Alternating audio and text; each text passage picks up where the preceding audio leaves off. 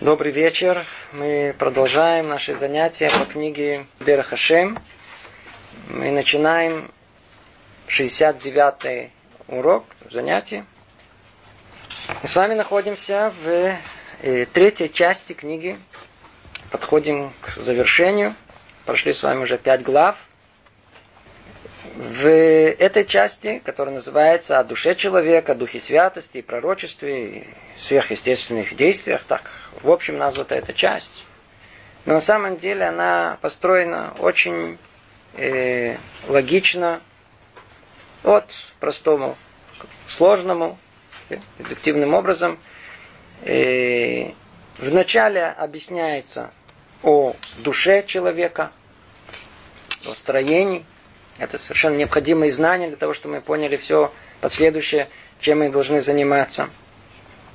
А затем о явлениях, э, связанных э, с психикой человека, но то уже парапсихологическими явлениями, так называемыми. То есть всякие действия с помощью имен.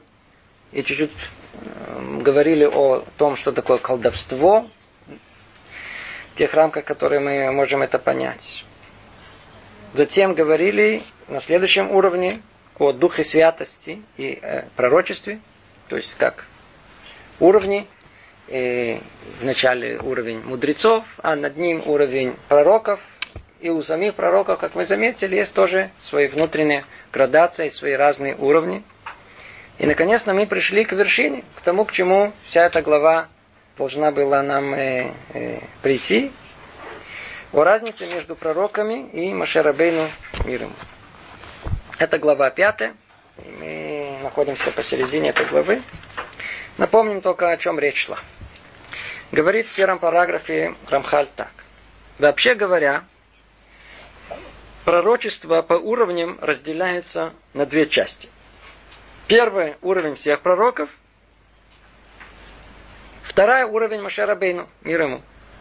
То есть, несмотря на то, что у самих пророков есть тоже деление, они тоже разделяются между собой, тем не менее, их э, пророческий дар, их пророчество принципиально отличается от пророчества э, Машерабейну. Разница это действительно принципиальная. Машерабейну получил Тору. Тора – источник всех наших знаний. Все, что у нас есть, все исходит из той Торы, которую он получил. Поэтому так важно понять уровень Моше Рабейну как пророка, чтобы мы относились к Торе с должной степени доверия и смогли принять эту Тору таким образом, как Творец этого хочет. И в чем эти отличия? На прошлом занятии мы говорили подробно о том, как пророки, остальные, то есть тут, как сказано, первый, это уровень всех пророков, за исключением Аширабын. У нас речь шла о них. Как они воспринимают этот э, послание сверху, как этот процесс э, пророческий происходит у них в душе. После того, как мы это разобрали, я надеюсь, вы помните, это теперь нам гораздо легче перейти к сравнению. Теперь мы поймем, о чем речь идет. Итак, пророчество э, Мошера Бейну отличается принципиально от всех пророчеств. Может быть, прежде чем перейдем, еще два слова только добавим вообще о Машарабейну. Мы знаем, что наши мудрецы, они как бы исправили в этом мире э, меры проявления Творца. Творец проявляется в этом мире определенными свойствами своими. Например, милосердие. Творец милосердный. Человек, который сотворен по образу и подобию Творца, как мы много раз говорили, имеет возможность приблизиться к самому Творцу. Как? Уподобившись ему. Например, если мы видим, что одно из качеств Творца это милосердие, то если человек, он удостоится достичь э, вершины милосердия тут, в этом мире, которое э, позволяет ему рамки человеческого существования, то, по-видимому, он будет наиболее близок к самому Творцу, согласно этой мере. Кто этот был, например, в качестве милосердия? Это был Авраама Вину. Он тот, который э, достиг колоссальным трудом это качество. Оно в какой-то степени было в нем. Естественно, что было до него люди милосердные. Но он достиг вершины. Таким образом, он как бы тут исправил в себе, или другими словами, притянул сверху качество милосердия в этот мир. Как бы присутствие Творца с появлением Авраама Вина с его работой, оно стало существенным в этом мире. Наш праотец Ицхак, он исправил другое качество Творца. Ну, называется гвура, мужество, или мера правосудия, строгость.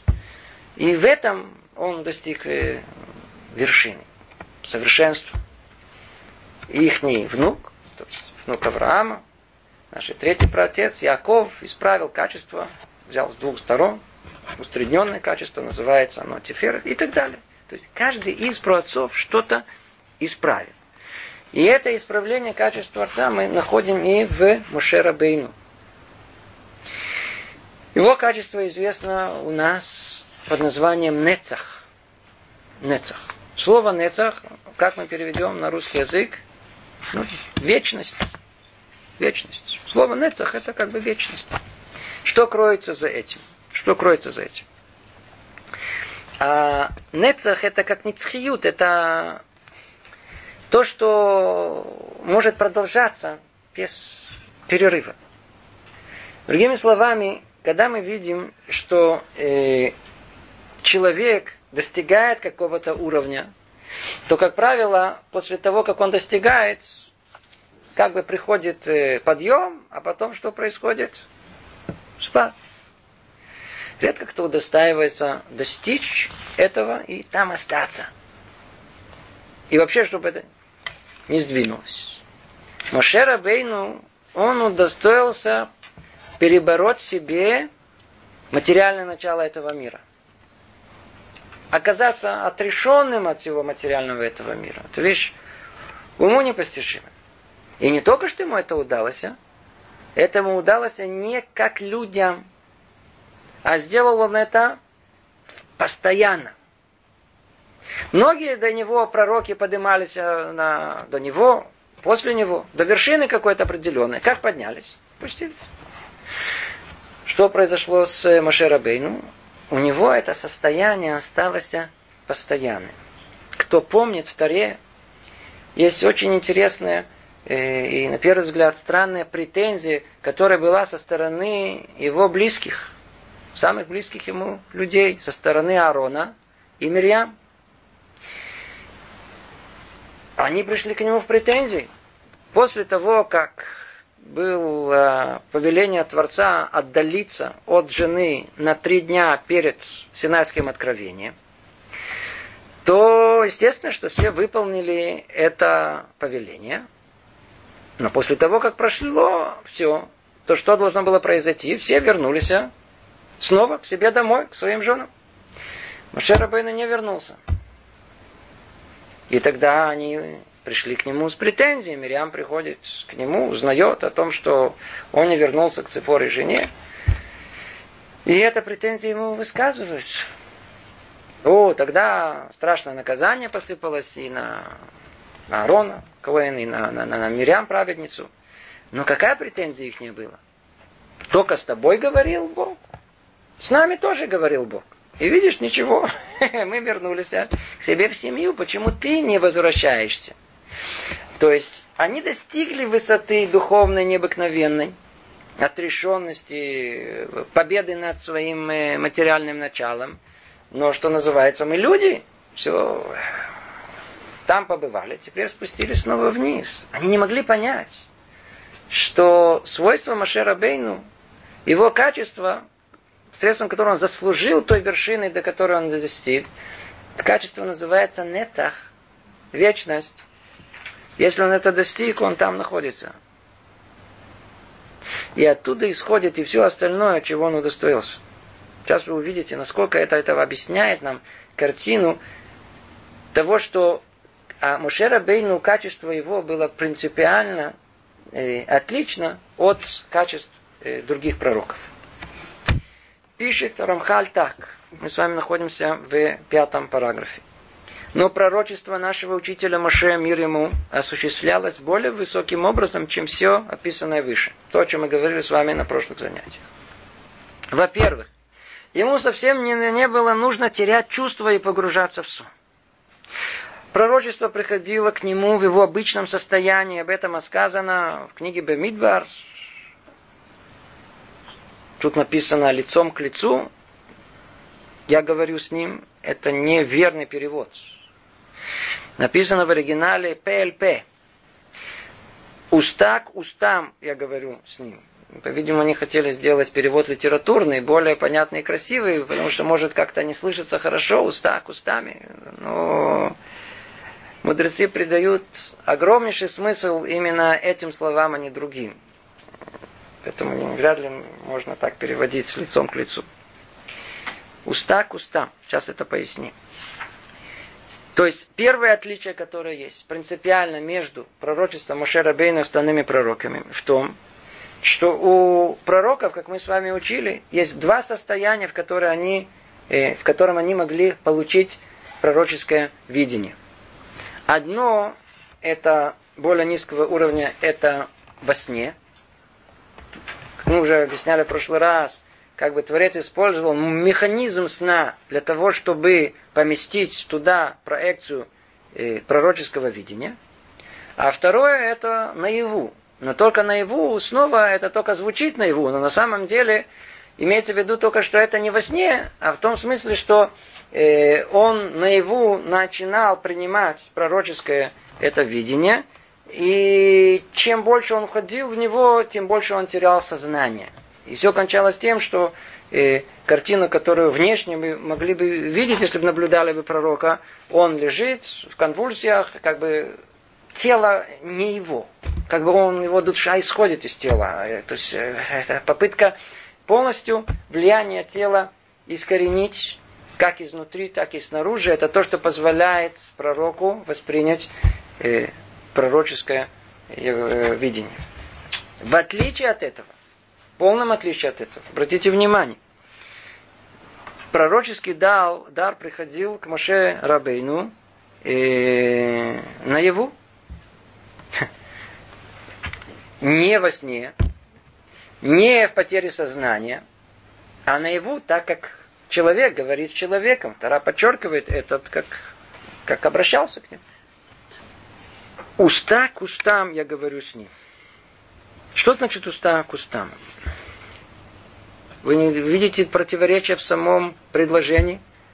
Как говорят? Устами куда? В уши. Не говорят уста в уста. Это не... Или замените слово говорить. Значит, тут что-то спрятано. И действительно, за этими словами огромный секрет. Мы, конечно, его никак разбирать не будем. Но мы должны понять о том, что уста к устам это э, намек на ту связь, которая была у э, Моше Рабейну с э, самим Творцом. Это была связь необыкновенная. У всех, скорее всего, было уста Творца к их ушам, глазам. А у него было уста к устами. Что это значит? Это значит, что связь была непосредственная. Не через пять органов чувств. Связь была, она была, так как у него снова качество было нецах, вечность, то вот эта возможность восприятия реальности Творца, его посланий, она могла происходить в любое время. Другими словами, забравшись однажды на эту вершину, он уже там оставался. Он находился в этом мире, но в принципе он уже не был в этом мире. Поэтому сказано о, о нем Каран Орпанав. Его лицо светилось. У людей, как правило, даже самых великих и самых святых, действительно лицо особое. Но ни о ком не сказано, что оно светилось до такой степени, что невозможно было на него смотреть, ему пришлось маску ставить на свое лицо. Он как бы был в этом мире и не был в этом мире. Он был э, телом условно в мире материальном, а душа его могла в это же время находиться там, высоко в мире духовном.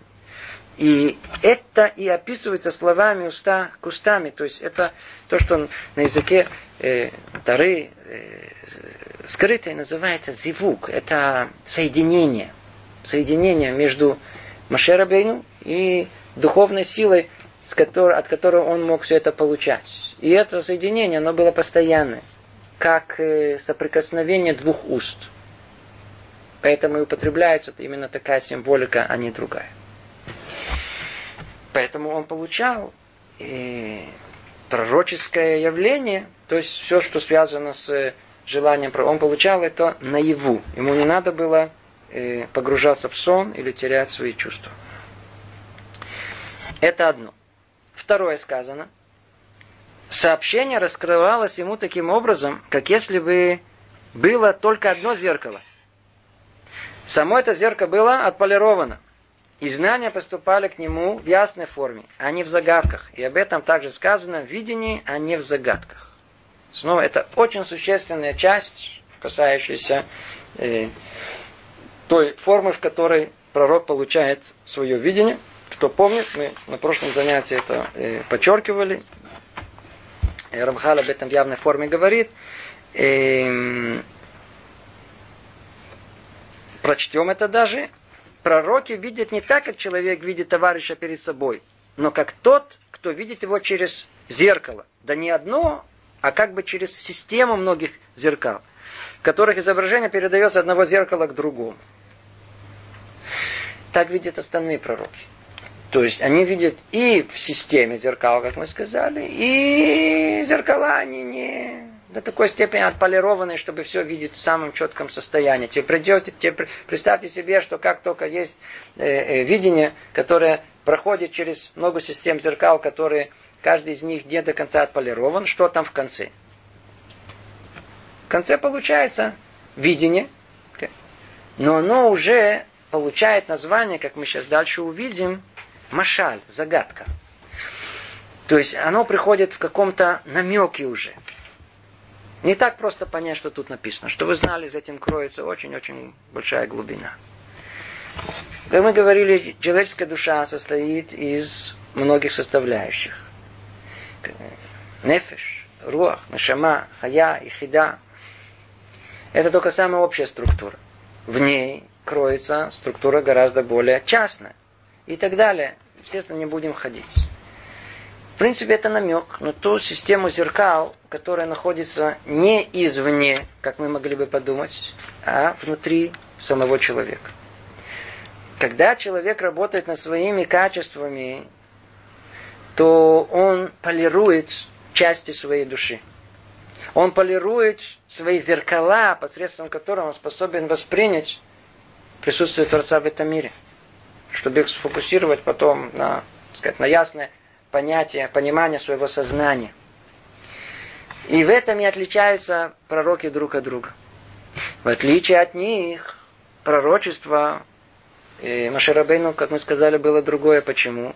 Потому что он достиг качества самого высокого, которое только человек может достичь. О нем что написано в Таре?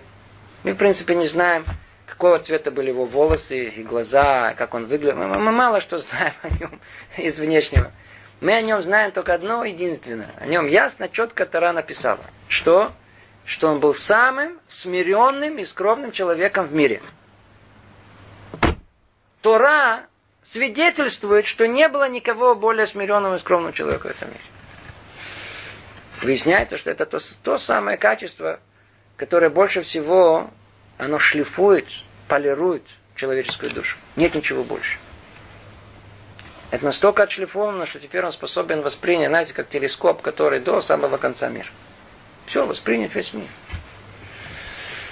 И тогда что тут сказано? Что он видел в каком? В одном зеркале. Другими словами, он настолько отполировал все свои части, много многих этих частей, что свет Творца проходил через них – без того, чтобы делать эти зигзаги, условно говоря, между этими зеркалами этой души, оно прямо проецировался на низшую часть, та, которая воспринимает непосредственно послание Творца. Поэтому и видение, которое у него было, оно было видение принципиально другим. И по качеству, и по количеству. И количество зеркал, условно говоря, это было одно.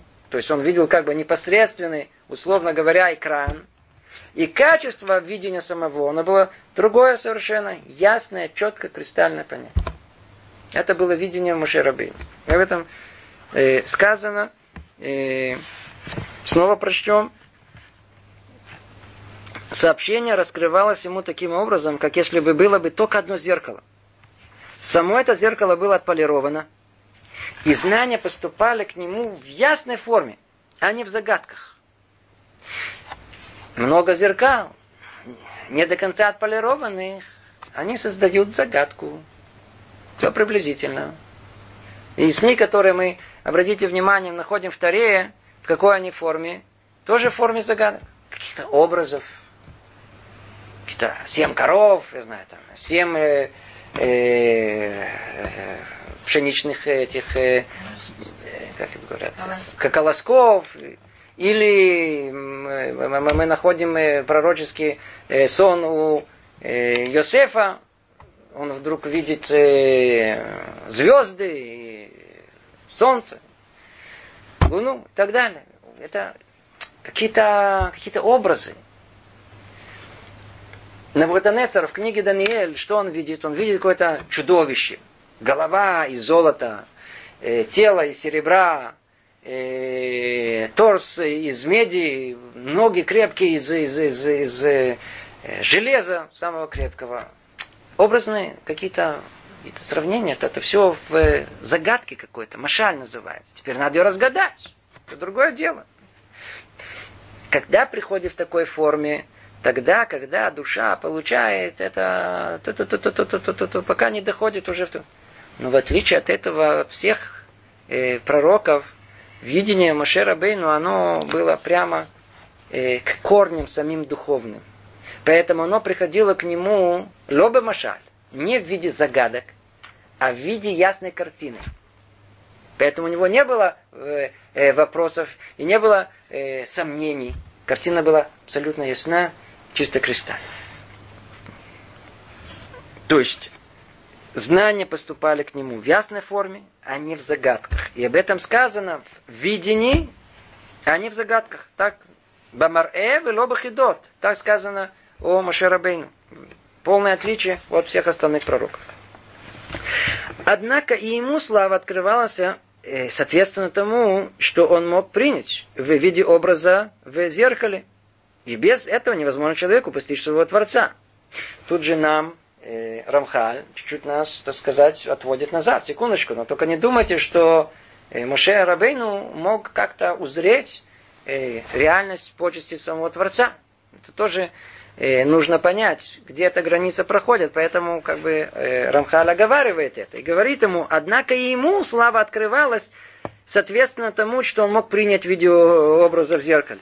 Ибо без этого невозможно человека постичь своего, своего Творца.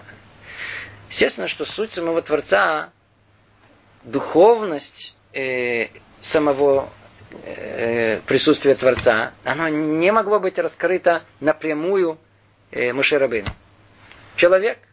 И восприятие его человеческое, единственное что, совершенно другое. Он воспринимал непосредственно, не воспринимал, воспринимал прямо через одно единственное зеркало своей души, четко, ясно, отполированное, но обратите внимание, тем не менее, как человек, все равно через это, это через этот экран, через это зеркало, а не через что-то другое. Продолжает Рамхали говорит, но по крайней мере этот образ он постигал весь и ясно.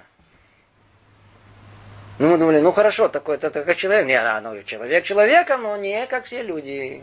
То есть не как ангелы, но с другой стороны, не как все люди. Почему? Потому что то, что он воспринимал как человек, он видел во всей своей полноте и ясно. Как тот, кто смотрит в отполированное и освещенное зеркало без всякой помехи видению. Человек видит ясную картину, без какой-либо э, э, возможности ошибиться в том, что он видит, или сомнений. Но тем не менее это как видит как человек. И об этом сказано, и образ Ашем видит. Ибо выведенный нам образ он видел очень хорошо, в отличие от других пророков, которые были не в состоянии хорошо воспринять то изображение. И из постигаемого образа Мыше получал весьма великое и ясное разумение, э, превышающее разумение всех других пророков, как мы упоминали. Снова оговорка, которая тут есть, и Рамхаль делает, что мы поняли, что не то, что э, Маше Рабейну видел самого Творца. Уже об этом сказано, Луи ранее выходит. Меня невозможно видеть. Человеку не дается возможность узреть присутствие величия Творца. А тут сказано, и образ э, Творца э, видит.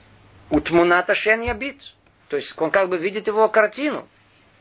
Чуть дальше мы об этом чуть больше поговорим, но уже сейчас надо знать эту оговорку, что не имеется в виду, что он на нашу видит э, присутствие самого Творца в духовных мирах, а в том, как это представляется у него в душе. Поэтому и подчеркивается о том, что он видел все-таки как человек через свой экран, через это зеркало, которое, да, но зато оно было отполировано, оно было чистое, оно, все очень хорошо, но снова это только не само величие Творца, а только как это представляется на экране его души. Итак, мы с вами упомянули два отличия пока. Первое, что э, все остальные пророки получали только э, получали пророчество то ли во сне, то ли в потере чувств. В отличие от этого, Машарабейну получал этого в, наяву, в обычном состоянии. Второе, все получали через систему зеркал и не совсем качественно, условно говоря. А он получал это через одно зеркало. И э, зеркало это было отполировано. Третье отличие, которое есть от остальных пророков. И еще одно различие было между пророчеством всех пророков и пророчеством Маше. Остальные пророки могли пророчествовать не в любое время, но только в момент, когда Творец, благословенное имя, желал, он посылал на них свое воздействие, и те пророчествовали. Но для Машера Бейну, мир ему, получение пророчества зависело от его желания. Он мог связаться с Всевышним и привлечь откровение по мере необходимости. Принципиальная разность, разница. За всем, что мы перечислили о других э, пророках, дополняется и основное, что все, что они подготовят, все, что они сделают от себя, еще недостаточно для того, чтобы получить пророчество. Пророчество отличается принципиально от Духа Святости. Дух Святости, постижение его зависит от самого человека. Карабкайся, карабкайся, и потом это практически э, неизбежно получишь. В отличие от этого, сколько не готовься получить пророческое какое-то э, видение, какое-то сообщение свыше, не поможет до тех пор, пока сам Творец это не даст. То есть, то есть полная зависимость от Творца. Так у всех пророков. В отличие от этого, как тут сказано, так как он имел, э, что называется, влияние там наверху. И об этом сказано уста к устами, пель пей дабир. Он с ним как бы находился пель пель чуть ли не на близком этом состоянии приклеенности к присутствию Турца в этом мире, то там, так как снова возвращаемся к тому, что качество его было нецах, постоянство, той духовности, которой он постиг, и он не спускался с нее, она позволяла ему обратиться к Творцу по адресу в любой момент. Поэтому вы найдете в Таре о том, что не было никаких там ожиданий или специальной какие-то подготовки, когда Маширабейну надо было что-либо э, спросить э, о воле Творца. Получал ответ на месте.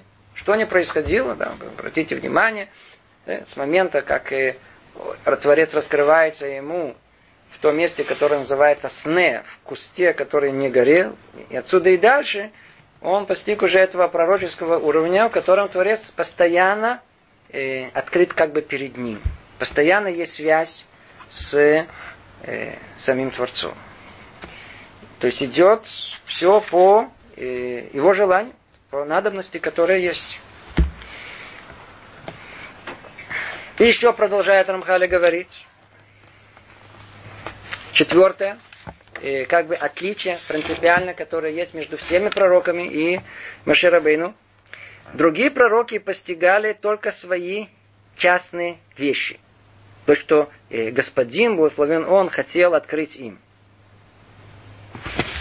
Посылается пророку некое пророческое видение. Какое? специфическое, частное то, которое ему хочет Творец дать. И не более того. Почему мы сейчас можем уже догадаться? Кто они там? Временные гости. Им дали зайти на секунду. Они зашли, посмотрели в то место, где нужно, и ушли. В отличие от этого, как мы сказали, что Машера Бейну, он там постоянно. А если он там постоянно, то все внутренние части этого дома там наверху перед ним открыты. Об этом говорит нам Рамхаль. Другие пророки постигали только свои частные вещи, то, что господин благословен, он хотел открыть им. Но наш учитель Маше, мир ему, удостоился того, что ему были открыты все порядки творения. Он получил разрешение следовать все и искать везде. И ему было вручены все ключи, которые никогда и никому не вручались. И об этом сказано э, в Таре, в книге Бамидбар, во всем моем доме он доверенный. Ключник. У него есть ключи ко всем э, комнатам, может зайти везде. Раби Муше бен э, Нахман, Нахмани, у Рамбан, один из величайших комментаторов Торы. Он пишет в своем вступлении к Торе о познании Муше, о том, что раскрылось ему. И там он пишет так, о том, что в мире есть, скажем так, 50 ворот, назовем это мудрости, которые есть в этом мире. Машера Бену было открыто 49 ворот. Каждый из них это было что-то существенное в понимании этого мира. Как этот мир устроен. В наших понятиях, условно говоря, это разные области науки. Как растительный мир устроен? Каким образом растение растет? Все было открыто Маширабин. Почему есть такое колоссальное множество растений? Откуда они исходят? Какой их духовный корень? Он не учил так, как учат это со стороны материальной части в э, институте у нас в университете. Человек делает правильно, то, что ему доступно, то он и занимается. Маше Рабейн знал все это с точки зрения духовных корней всего. Минералы, почему они есть? Почему они должны быть вообще? Мы никогда об этом не додумаемся. Почему мертвая материя, она именно в такой форме, а не в другой? Почему такое многообразие? Для чего? Мир, э, над ним стоит мир э, э, растительный. Почему он именно такой, а не другой? Ведь Творец всесильный, мог бы и другие формы э, жизненные сотворить. Нет, именно такая форма сотворена. Почему именно такая? Мир животный, а над ним мир человека, говорящего. Почему? Что за этим все стоит? Все секреты мира, они находились в этих 40, 49 э, ворот мудрости, все эти э, предметы познания этого мира, все были раскрыты Маширабей. Все как один. То есть он там находился не как гость, которому дали только возможность э, посмотреть какую-то маленькую картину, а весь дом был открыт. И не только врата э, устройства этого мира, как оно есть, но так как он был пророк, то и время и оно также находилось под его властью. Другими словами, перед ним раскрывалась вся картина мира. Не только в своей статике, то есть в том, что есть и исследует прямо перед носом сейчас, но и в динамике, в том, как это развивается, в какую сторону, в какую сторону это идет, что будет в будущем. Вся картина мира была открыта ему. Только такому человеку можно было дать Тору. Почему? Потому что только о нем сказано, что он был как громкоговоритель. Сейчас мы много-много должны понять. Пророчество Машера Бейну, оно принципиально отличается от всех других пророков. Через него Творец дал нам Тору. Должен быть всегда медиум, посредник, через которого все это идет. Шерабейну был именно тем самым человеком, который его уже только очень условно можно назвать уже человеком. То есть он был вроде бы в обличии человеческом, но благодаря работе над собой, благодаря тем качествам, невероятно надо представить это смирение своей гордыни, покорности и скромности, которая является корнем всего в этом мире. Человек, который будет э, э, иметь хотя бы часть этих качеств, самый счастливый человек в этом мире. Обратите внимание, что все наши беды, все наши проблемы, все наши страдания в этом мире, в первую очередь душевно имея в виду, они все исходят только из того, что качество гордости это настолько сидит в нашей душе, как бы как кол в сердце, не позволяет ни радости жизни, ни, ни, ни, ни, ни нормальным отношением ко всем остальным, не просто хорошему отношению к самому себе. Как счастлив тот, кто способен свою эту гордыню как-то перебороть, быть человеком смиренным, видеть себя не называется не мощь гроз. Знаете, что такое не агройс базех, кто знает на, на, на, на, на, на, на идыш. Не, не видеть себя таким уж большим. Да? Человек должен видеть себя человеком э, скромным, человеком э, смиренным. Это колоссальное качество. Маше Рабейну благодаря этому удостоился тому, что весь мир был открыт перед ним. Творец открыл перед ним весь мир. И не только это. Только благодаря этому, э, того, что он достиг этих качеств, он был тем человеком, через которого Творец эту Тору нам передает. Потому что если не было этих качеств, откуда мы могли бы знать, что Тора истина? Ведь все у нас строится о том, что наша Тора, слово в слово, буква в буква, это то, что Творец передал нам. В этой точке находится очень принципиальная часть еврейской мысли, еврейского понимания мира. Тора для нас не книга, это не еще что-то, это не мудрость, которую э, составили самые большие мудрецы. Или Моше Рабейну был таким необыкновенным э, мудрым человеком и передал нам секреты этого мира, которые были раскрылись ему. Вовсе нет. Вся мудрость и величие Моше Рабейна состояла только в одном единственном. Вы не представляете? В том, чтобы не добавить от себя ни одного, не то что слова, ни одной буквы, ни одной какой-то точечки. Любой мудрец в мире, что он хочет? Выразить себя, чтобы его услышали чтобы он наконец-то мог обучать других, рассказать им, как надо. Ведь он мудрец, указать им правильную дорогу в жизни.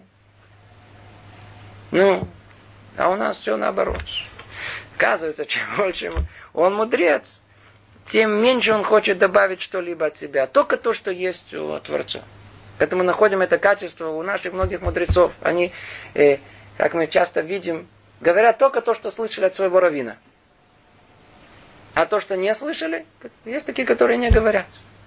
Чтобы в этом есть некое подобие. Как Машера, Машера Бейну только то, что Творец ему передал, слово в слово, буква в букву, то, это, мы, это то, что мы получили. Наша Тара строится именно на том, что мы ее воспринимаем как божественный дар. Стопроцентный, без какого-либо человеческой участия и примеси. Потому что если мы предположим, что есть хоть какое-то человеческое участие примесь, то а зачем нам это верить? Ведь евреи люди самые неверующие и правильно делают. Почему? Потому что тут вопрос вопросе наша жизнь. Тура истина или нет? Не дай Бог. Поэтому эта проверка, она идет по всей инстанции. Проверка очень-очень важная и нужная, которую каждый из нас должен проверять. И основа понимания того, что Тора для нас это истина всех истин, она прошла через Машарабейну. А Машарабейну, он отличался принципиально от всех пророков. Когда Творец диктовал Тору, он записывал это одно из мнений по буквам, вообще даже не понимая, что он пишет. Это одно из мнений.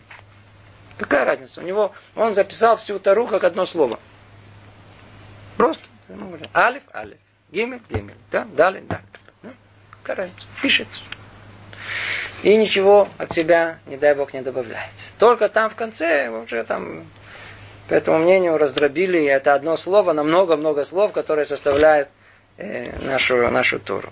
Так или иначе, основное, что мы хотели понять, это то, что еврейская вера, наше мировоззрение строится на трех столпах. Мы уже говорили. Одно это о реальности Творца – Второе – Синайское откровение. Синайское откровение на ком строится? На Машерабейну. Это стол, без этого нету нашего мировоззрения. Это на этом все стоит. Моше Рабейну, он, через него вся Тора прошла. Это основа нашей веры, на которой у нас есть. О том, что э, об этом сказано. Моше имеет, в Торато имеет. Моше, что он говорит, все истина. И Тора его истина. И как-то раз, смотрите, сама рассказывает, сколько пытались э, Моше Рабейну э, сказать о нем, а, только мы учили с вами Парашат Корах, верно? Недельную главу Корах. Что за бунт был? Второе, описываются все виды бунтов, которые есть в мире. Про образ всех возможных человеческих пороков, которые есть, вы там найдете. Один из них, это очень существенный, это срара называется, желание власти. Почему ты первый, а не я и так далее. Человек хочет быть с кем-то, человек хочет быть Богом. Бог всегда один, каждый хочет э, быть основным, главным, центральным, ведущим. И тогда начались претензии к Машерабейну. Ты нас ведешь, а кто ты такой? Мы же тоже э, кто-то. Мы тоже вроде бы понимаем. Тут все пророки, не только ты один пророк. Снова нежелание принять, что он э, отличает от всех пророков. Но претензия основное, которое было, и как бы подозрение, которое было на него, надеюсь, вы все помните, он даже пытался э, осмеять это, устраивал всякие разные э, представления и говорил, спрашивал его, скажи мне, если есть комната, полная книг Торы. Нужно мезузу или нет? Он говорит, да, нужно мезузу. И он говорит, ха-ха-ха-ха-ха, э, маленький, э, что, маленький кусочек Торы, он, он что, будет э, э, охранять всю Тору, которая есть в комнате? И все начали смеяться над ним. Что это был за трюк? Показать, что Мошера Бейну, э, он это добавляет от себя. Это не от Творца. Поймите, это попытка опровержения сказать, что Тара не истинная, Машера Вейну, он не, не, не говорит, э, он говорит умное, да? Он добавляет от себя, когда надо. Поэтому и что? Он своих к власти э, и устроил своих, э, раздал джобы, как называется. Э, ну, эти э, по-русски мисрот. Ну, должности, должности. Брата пристроил, он сам царь, пристроил брата родного на, на, на должность главного священника. И приближенных тоже и всех, и своих из колена Леви, этого так, этого, ну что там оказалось, что не по той очереди, и тот же из колена Леви стал его, поднял на него целый бунт, как так? Чем все закончилось? Что было то самое невероятное творение – Э, которое один раз было сотворено в мире, чтобы доказать, что пророчество Машера Бейну, оно истинное. Земля открылась а, невероятным образом. Открылась именно в том месте, где находились эти бутовщики. Она их как бы раз, так сказать, открылась, а съела и снова закрылась. А все, кто были рядом, они вроде остались, они не, не были повреждены. Что-то совершенно невероятное, чудесное явление. И как рассказывает Мидраш, оттуда кричали там, изнутри, условно говоря, из земли, опять же таки все эти понятия очень условные, то самые, те самые слова, которые мы поем, которые все знают эту песню, все дети знают. Мойше эмес веторосо эмес. Моше эмет, тарато эмет. Моше истина, и Тара его истина.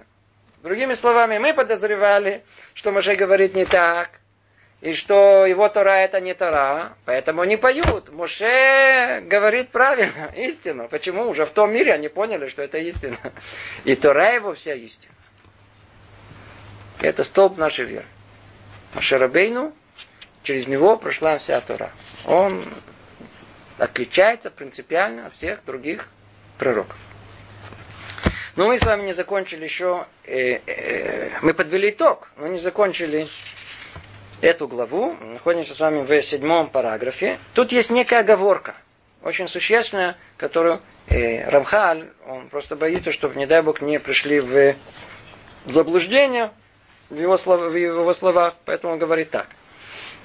Все пророки, когда постигали образ, которым была им представлена слава, постигали тайну этого образа и его суть, То есть стану существования этого понятия э, изображения славы и как она происходит, и что имеется в виду во всем этом.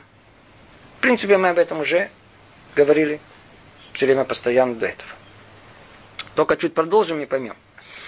Они также постигали через это изображение истинные знания тайн величия э, благословенного. Они постигали также истинность того, что на самом деле Бог не имеет никакого образа совершенно. А то видимое ими изображение есть нечто созданное для глаз пророка по желанию Всевышнего по известным ему причинам. И об этом сказано Израилю, а образа вы не видите, а только голос. И там же сказано в другом месте, ибо вы не видели никакого образа. Одно из самых существенных э, запретов, которые есть у нас между человеком и Творцом, чтобы мы его не представляли. Запрет. Почему? Начнем его представлять, мы, а у человека нет другой возможности представлять, кроме как образов э, исключительно материальных. Получится, что мы его материализируем. Поэтому есть прямой запрет представления Творца. Когда мы молимся, нельзя, э, нельзя видеть никакой образ, не дай Бог. Единственное, что мудрецы говорят, единственное, что можно видеть, э, четыре буквы. Юд, потом букву Гей, потом букву Вав, потом букву Гей. Это единственное, что если человек уже мамаш не хочет, э, уже не может ничего, уже не, не, не может сосредоточиться, если он что-то не увидит, это единственное, что еще когда позволяет. Что-то такое горит. Четыре буквы эти. Светится. Ну, надеюсь, теперь ясно и понятно, к чему Рамхаль возвращается к этой теме, которую мы уже обсуждали. Почему? Потому что сказано, э, мы все время говорим, что пророки видят присутствие Творца. Как бы видят. А у нас какой запрет есть? Нельзя видеть. Так что же они видят? То, что нельзя, такого быть не может. О, вот это нужно чуть понять глубже. Что же они видят? Как сказано в книге Дворим, а образа вы не видите, только голос. Кто-то из вас голос видит? Голос видит? Голос не видит. Голос слышит, но не видит. В чем речь идет? Продолжает Рамхали говорить. Ибо на самом деле они постигали две вещи. Сначала, сначала постигали, что у истинной сущности Всевышнего совсем нет никакого изображения. Эта вещь настолько глубокая, вы не представляете, жалко, что занятие подходит к концу. Это настолько глубокая вещь. Нету в мире изображений. Изображение относится только к нашему миру. В мире истинном, в мире духовном все не так находится. Снова. На самом деле они постигли две вещи. Сначала постигали, что у истинной сущности Всевышнего совсем нет никакого изображения. Клаль лошадях ни, ни о чем говорит, нет изображения. И что к ней совершенно не относятся все эти представления. То есть все, о чем мы говорили, картина такая, это не то, что есть там на самом деле. Это первое, что пророк постигает. Абстрактность представления, которое есть вообще у человека в принципе, это единственное, что может позволять нам хоть, хоть что-то понять, что есть нечто, что не имеет образа. Никакого образа нет. Это первое, что постигает. И после этого знания открывался им также образ из разряда пророческих образов, о котором сказано, и видели Бога Израиля. Что значит видели Бога Израиля? Его нельзя видеть. Мудрецы назвали это видением речи. Видением речи. То есть видеть речь. Как это может быть? Ко мне позвонила одна наша слушательница. Меня не было, она рассказала жене свою мысль. Хочу поделиться, я даже не знаю, кто это сказал, но от ее имени, не от своего. Ей пришло, пришло в голову интересное сравнение. Это хоть что-то намек на то, что, о чем мы говорим. Представьте себе дирижера, очень одаренного музыканта. Скажите, когда он смотрит на ноты, что происходит? Он слышит музыку. Он смотрит, и то, что он видит, у него это не в видении, а сразу в музыке. Тут же наоборот. Тут речь идет о разговоре, который трансформируется тут же в картину. Между нами это тема, которая очень-очень глубокая сама по себе. Кто хочет понять не больше, есть э, серия занятий, которая она находится у нас на сайте. Называется Тара, наука и тетя Белла. Там есть лекция номер э, 5 или 6, по-моему, шестая лекция. И там это проясняется гораздо глубже. Что за этим стоит? За этим стоит о том, что мир сотворен речью Творца. Мы уже как-то упоминали. Только это тоже следует объяснить, это гораздо глубже, что это означает. Другими словами, в мире нету образов зримых, а есть в основном э, дебур, разговор. Э, есть э, единицы, условно говоря, информации в этом мире. И из них у человека существует некий аппарат, механизм, который все это собирает в одну единую картину. Кстати, э, что само по себе удивительно, надеюсь, все обратили внимание и знают, по знаниям современной науки, мы, а, все, что мы видим, мы видим картину, но на самом деле эта картина не находится в мире сама по себе. Фотон э, оттуда исходит, отражается от этого стола, попадает мне в глаз. Тут он трансформируется и куда-то приходит, какое-то место который называют ученые зрительный центр. Теперь обратите внимание, там нету никакой, во-первых, находится там сзади человека, не спереди, а сзади. То, что мы видим, мы видим своим затылкой, а не, а не, а не, а не, а не, не передняя часть. Теперь туда поступают параллельно миллиарды-миллиарды этих фотонов, которые они входят в эти зрительные нервы, которые трансформируются там, у нас в этом зрительном центре, и собираются в одну единую картину. Другими словами, в самом мире на самом деле тоже нет картин. Только человек воспринимает это как картину. Об этом речь идет. Весь мир, как у нас сказано в наших святых книгах, это дибурашем, это речь Творца. Это постоянный такой поток ноликов и единиц. И только человек в состоянии, так он сотворен, все это трансформировать в какую-то картину.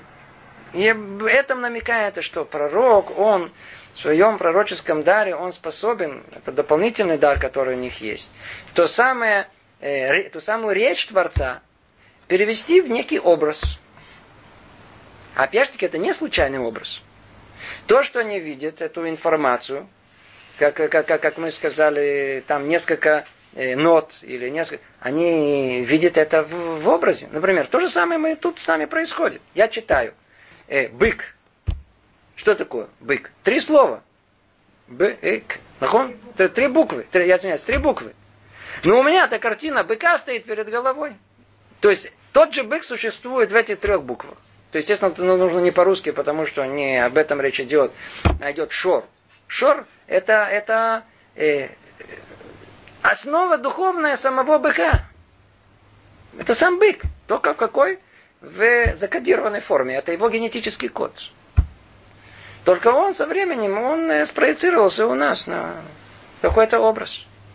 Скажите, а то, что мы видим, э, телевизор, телевизия, это не то же самое?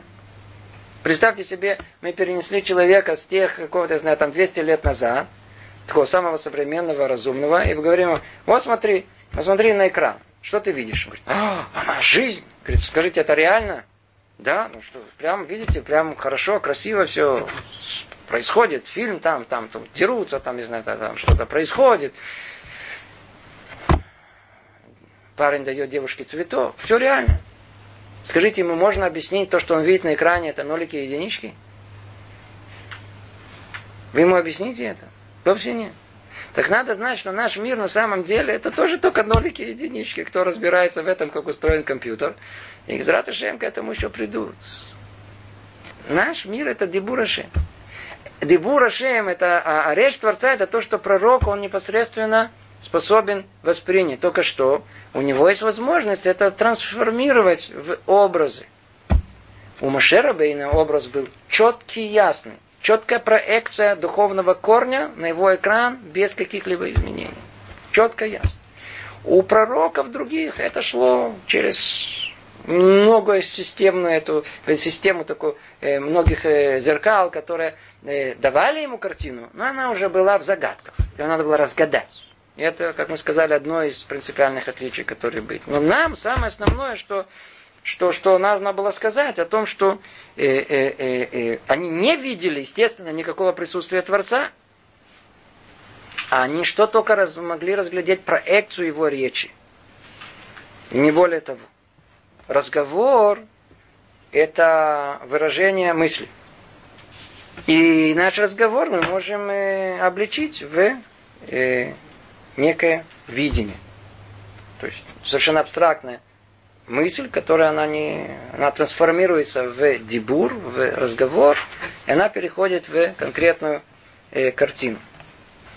Пророки, они воспринимали в конечном итоге те, кто пониже, только марэ, только видели эту картину. Но они при этом знали, что на самом деле там наверху никакой картины нет. Это та основная мысль, которую Рамхал нам завершает э, эту э, э, свою эту главу. И мы давайте только дочитаем ее до конца. Остановились на том, что мудры, мудрецы называли это видением речи. То есть они были способны видеть речь. Это то, что видел пророк. То есть речь они знали там наверху. Но они воспринимают это как видение.